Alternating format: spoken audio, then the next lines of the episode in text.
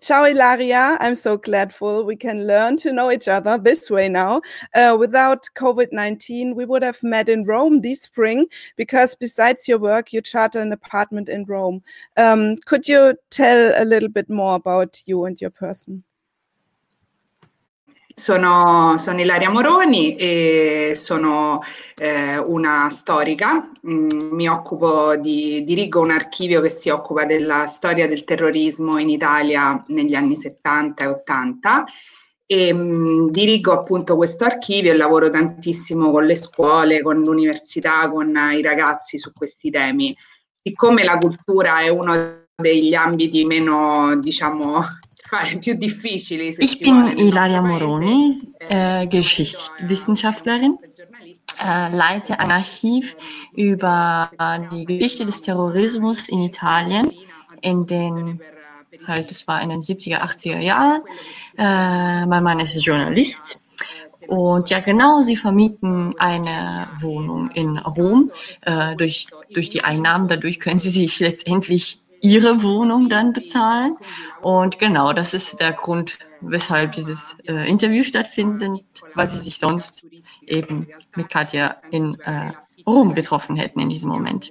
Äh, sie hat zwei Kinder und ja, sie wohnen in Rom, sie lieben sehr diese Stadt, aber wie jede große Metropole der Welt ist es eine sehr komplizierte Stadt.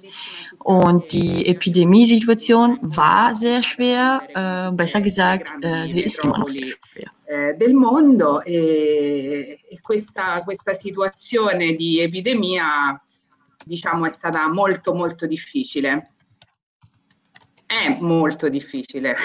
Allora, la situazione a oggi, al 6 maggio, in Italia, eh, a Roma, diciamo, è la cosiddetta fase 2. Il governo ha messo, eh, diciamo, ha, ha dato delle indicazioni meno stringenti sulla quarantena in realtà eh, molte categorie sono tornate al lavoro, si parla di 4-5 milioni di persone che sono tornate a lavorare, e, compreso mio marito. Eh, io tornerò al lavoro il 18 maggio se il, diciamo, il contagio rimane nei limiti di quelli che sono buoni, perché adesso comunque i contagi nel Lazio, a Roma sono pochissimi, eh, si parla veramente di numeri di decine Seit dem 6. Mai ist die Situation in Italien in der zweiten Phase. Die Indikationen sind halt weniger hart, also die, über die Quarantäne. Vier bis fünf Millionen Personen sind wieder äh, zur Arbeit, also können wieder zur Arbeit gehen, äh, unter anderem auch ihr Mann. Äh, sie wird wahrscheinlich wieder ab dem 18. Mai gehen können, wenn die Situation aber der Infektion so bleibt. Die Infektionszahlen in Rom und im Latium sind äh, tatsächlich sehr niedrig. Das größte Problem, würde sie sagen, ist, dass die Kinder eben zu Hause ist. Es ist fast nicht zu erklären. Sie hat zwei Kinder, die sind sieben und zehn Jahre alt. Sie gehen beide zur Grundschule und sie haben von zu Hause aus Unterricht von 10 bis 13.30 Uhr. Das heißt, das ist problematisch wegen des WLANs. Es gibt große Schwierigkeiten. Und deswegen hatte sie auch gefragt, ob wir unser Termin, Telefontermin später haben könnten, weil sie Angst hatte, dass drei Computer gleichzeitig nicht ins Netz gehen könnten. Es gibt wenig Unterstützung vom Staat. Äh, sie hat einen Bonus-Babysitter gefragt, äh, das sie auch bekommen sollte. Es sind aber nur 600 Euro einmalig. Und sie denkt, es wird für eins, anderthalb Monate für reich, leist, äh, reichen. Und es gibt kaum eine Perspektive, weil man weiß ja noch nicht mal, ob man ab September, ob sie ab September die Kinder wieder in die Schule gehen können. Also zwei Punkte Ihrer Meinung nach, in denen man nicht gut reagiert hat, sind Schule und Tourismus. Und das betrifft sie ja auch. Und ähm, obwohl sie nur eine kleine ähm, touristische Struktur haben, ähm, weil zum Beispiel sie waren seit langer Zeit noch nicht mal in der Wohnung, also haben nicht nachgeguckt, wie das da ist und so weiter. Ja, sie versteht das einerseits, ähm, dass sie wurde vielleicht selber nicht auch ins Ausland jetzt sofort Tourismus machen. Sie überlegen, ob sie vielleicht Tourismus im, im Inland machen, aber da ist dann wieder die Frage für eine vierköpfige Familie, kann man sich es zu diesem Zeitpunkt überhaupt leisten? Also sie ist etwas besorgt. Però non so come, come, come io io stessa, se dovessi pensare di andare all'estero in qualsiasi altro posto in questa situazione di incertezza, ovviamente non lo farei. Certo, magari andare in vacanza in Italia ci stiamo pensando, sempre che le risorse economiche lo permettano, perché noi siamo una famiglia di quattro persone, quindi insomma muoversi è complicato. Eh, sono un po' sono fiduciosa, però sono preoccupata, ecco. so maybe you can describe a little bit more how you handle work home and maybe um, how you are going to handle work when uh, you can go to work on 18th of May. Il mio lavoro da casa, eh, diciamo, è un po' complicato, nel senso che lavorando con, con le persone, perché io lavoro diciamo appunto con le scuole, quindi tutto il capitolo della, dei progetti con le scuole è completamente interrotto. Ho fatto dei collegamenti mh, per, perché eh, il 9 maggio, eh, diciamo quindi sabato prossimo qui in Italia è il giorno della memoria per le vittime del terrorismo. E quindi di solito questo è il periodo più importante del mio lavoro perché eh, c'è una commemorazione alla Presidenza della Repubblica, Die Arbeit von zu Hause ist äh, sehr kompliziert, äh, da sie ja sonst mit Menschen hauptsächlich arbeitet. Die Projekte, die sie sonst mit Schulen macht, die sind zurzeit unterbrochen. Sie hat einige äh, Sachen digital gemacht, aber es ist nicht das Gleiche. Der 9. Mai ist in Italien äh, der Gedenktag für die Opfer des Terrorismus in Italien, weil es der Jahrestag der Tötung von Aldo Moro ist. Und es gibt halt Gedenkfeiern und äh, Gedenkveranstaltungen dazu. Und es wäre für sie halt wegen des Archivs, wo sie arbeitet, die wichtigste Zeit, Arbeitszeit gewesen. Äh, sie haben Videos gemacht, sie machen Treffen auf digitalen Plattformen, aber es ist frustrierend, weil sie sonst ja Konferenzen macht und da schaut sie eben den Leuten direkt in den Augen. Und so ist es viel kälter und sie kann gar nicht erkennen, ob die Zuhörer zuhören oder nicht. Aber sie meint, es wäre besser als gar nicht. Das Komplizierteste ist halt, dass sie sich da immer mit ihren Kindern halt organisieren muss. una mia collega è in maternità perché era al settimo mese, quindi diciamo che la stata la cosa migliore che lei andasse in maternità, ovviamente. Eh, non possiamo aprire l'archivio al pubblico, quindi anche quando noi torneremo il 18 in realtà torniamo solo per lavorare quindi per fare cose, diciamo, cioè, sicuramente importanti per l'organizzazione dell'archivio, però noi viviamo di mostre, avevamo in, in, piedi una mostra importantissima per quest'anno in Umbria, in una torre medievale, tutta incentrata sulla figura di Aldo Wie wird die Arbeit sein, wenn sie wieder zurückkehrt? Äh, ihre Kollegin ist in Elternzeit und sowieso das Archiv wird nicht dem Publikum öffnen können, auch wenn sie zurückgeht. Äh, also werden sie sich hauptsächlich um die Organisation kümmern. Aber sie machen ja eigentlich Ausstellungen. Ähm, zum Beispiel eben hätten sie jetzt eine Ausstellung gehabt über Aldo, über Aldo Moro und die sind halt ausgefallen. Es gab auch ein Buch, was sie vorstellen wollten. Äh, sie haben 20 Vorstellungen vorgesehen, davon hat nur eine digital stattfinden können. Ja, und ähm, sie fragt sich allgemein, wie das im kulturellen Bereich sein wird, weil dieser Bereich wird ihrer Meinung nach behandelt als wäre das, als wäre er nicht zentral, also sicher nicht als eine Priorität. Sie denkt, es ist ähm, sowieso schwer in diesem Sektor zu arbeiten und jetzt noch mehr als sonst. Eh, è difficile lavorare in questo settore sia in genere ma adesso più che mai. The next question is um, the corona restrictions in Italy started very early, earlier than in Germany. And the northern part of Italy has a large number of people that died. So, how do you remember the first days? Eh, sembra passato un secolo in realtà, eh? sembra che è passato veramente tantissimo tempo e in realtà ecco sono due mesi. Me li ricordo, mi ricordo una cosa in particolare, il silenzio perché noi viviamo in un quartiere, diciamo, popoloso di Roma e il silenzio è stata la cosa che mi ha turbato di più.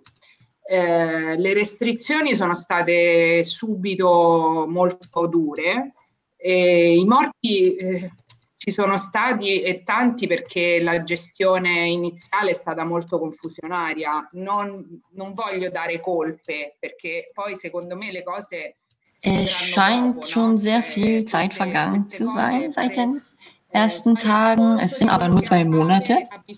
Äh, sie erinnert sich besonders an die Stille, denn sie wohnt in einem bevölkerungsdichten Viertel im Rom und genau, sind wahrscheinlich nicht an die Stille gewohnt. Die Restriktionen waren sofort sehr hart. Es war am Anfang etwas chaotisch. Sie wird aber keine Schuld irgendjemandem geben, denn erst später, meint sie, wird man sehen, was richtig war zu tun und was nicht. Und da Italien als erstes betroffen war, äh, wussten sie nicht, wie sie reagieren sollten. Sogar der Regionspräsident ähm, hat sich beim Coronavirus dann angesteckt. Und die Reaktionen waren am Anfang ihrer Meinung nach sehr oberflächlich.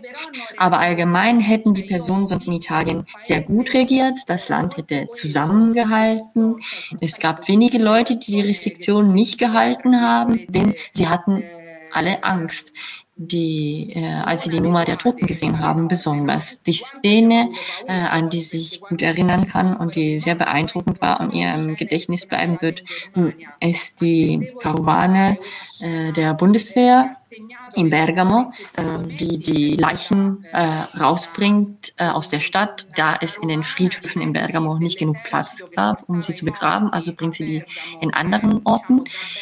Und eine andere Szene, die sich erinnert, ist am 25. April in Italien ein besonderer Tag, Nationalfeiertag, der nur von dem Präsident der Republik alleine gefeiert wurde, sozusagen. Ein anderes Konzept, was ihr bei ihr hängen geblieben ist, ist die Hoffnung dieses Landes. Die am Anfang zum Beispiel gab es diese Momente, wo sie alle zusammen gesungen haben, aus den Fenstern um 18 Uhr, um Hoffnung äh, weiterzugeben. Die Hoffnung, meint sie, wird aber immer weniger, weil besonders die finanzielle Krise jetzt hervortritt. Das ist äh, das schlimmste Problem in diesem Moment. Und die Frauen hätten dabei am meisten äh, Probleme dadurch, besonders weil die Situation in der Schule, bis die Situation in der Schule nicht gelöst wird. Die Frauen, die allgemein schon ihrer Meinung nach auf dem, in der Arbeitswelt marginalisiert sind, werden dadurch noch mehr Probleme haben als vorher. Eh, che cantava le finestre, forse è arrivata anche da voi questa cosa, no? Primi, eh, nelle prime forse due settimane eh, le persone si affacciavano alle 18 e cantavano, e cantavano in segno di speranza, di unione. Questa speranza mano a mano è andata c'è stata sempre meno perché poi il problema economico secondo me adesso è il problema più stringente e tra l'altro le donne sono le più penalizzate da questa crisi in tutti i sensi e lo saranno ancora di più dopo perché finché questa situazione della scuola non trova una, un'applicazione diciamo seria eh, le donne che già la, lavorativamente erano tra virgolette marginalizzate avranno dei problemi sicuramente più importanti. You said that already the women in Italy they will have more problems during the crisis. Uh, do you think there is another gender aspect? Beh, un problema che secondo me è venuto fuori in maniera molto a voce bassa, mi viene da dire, è stato il problema della violenza sulle donne. Noi siamo un paese eh, che abbiamo, io stessa, mh, quando ai tempi dell'università ho fatto grandi battaglie femministe, se così si può dire, e sono i ricordi più belli, diciamo, che, eh, che ho avuto, e c'è una sensibilità da parte delle donne molto forte. E, e, in questo. L'8 marzo stesso Ein Problem, von dem man nicht spricht äh, oder von dem man wenig spricht, ist die Gewalt gegen Frauen. Sie hat in ihrer Vergangenheit feministische Kämpfe richtig gemacht. Das sind auch sehr schöne Erinnerungen. Und die, sie meint, dass die Frauen in Italien sehr darauf sensibilisiert sind auf dieses Thema. Der 8. März ist tatsächlich einer der ersten Tage, die man aufgrund der Krise nicht wirklich miterleben konnte. Und die häusliche Gewalt ist jetzt in der Krise wirklich ein sehr großes Problem. Die Frauen konnten mindestens äh, vorher raus kurz aus dem Haus, um einen kurzen Moment, der normal ist in ihrem Alltag zu haben und der würde jetzt ausfallen. Man hätte auf institutioneller Ebene nicht so viel gemacht, aber viele Vereine hätten sich da äh, aktiviert. In diesen Tagen gab es äh, in Italien schon in den letzten Tagen äh, fünf Feminicidi. Das ist, mh, eine Frau ist zum Beispiel aus dem Fenster gesprungen, um ihren Mann zu entgehen, der versucht hatte, sie mit einem Messer umzubringen. Und sie hat in diesen Tagen sehr viel an diese Frauen denken müssen, die in einer sehr schwierigen Situation sind. Man hätte dafür viel mehr tun können. Questa è stata sicuramente un'altra situazione difficile per, per, quelle persone, per quelle donne e credo che si poteva fare di più.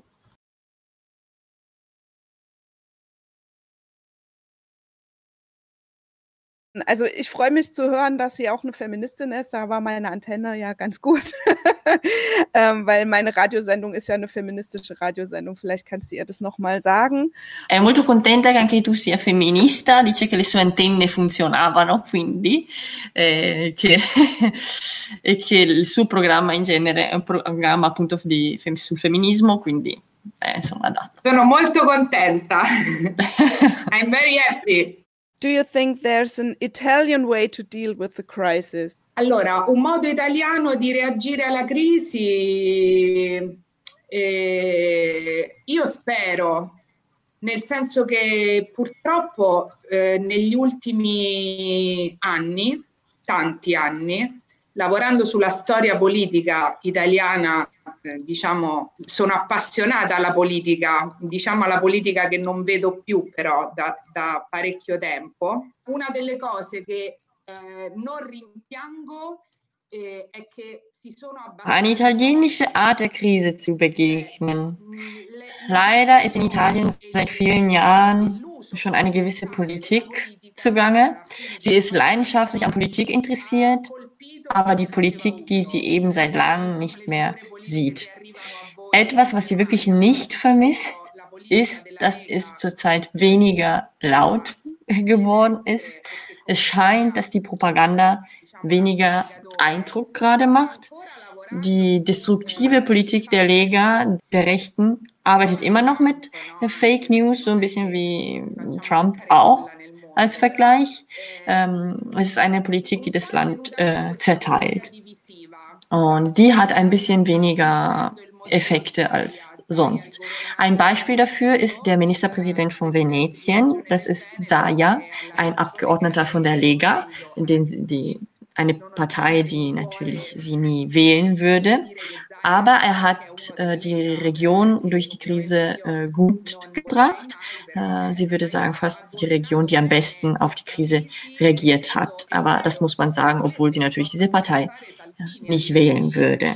Ein italienisches Modell, um aus der Krise zu kommen, sieht sie aber nicht. Sie fürchtet, dass es, sobald es besser geht, die alte schädliche Politik wieder anfangen wird. Und sie kann nicht sagen, ob Conte besser oder schlechter hätte reagieren können, das kann man eben nur im Nachhinein sehen.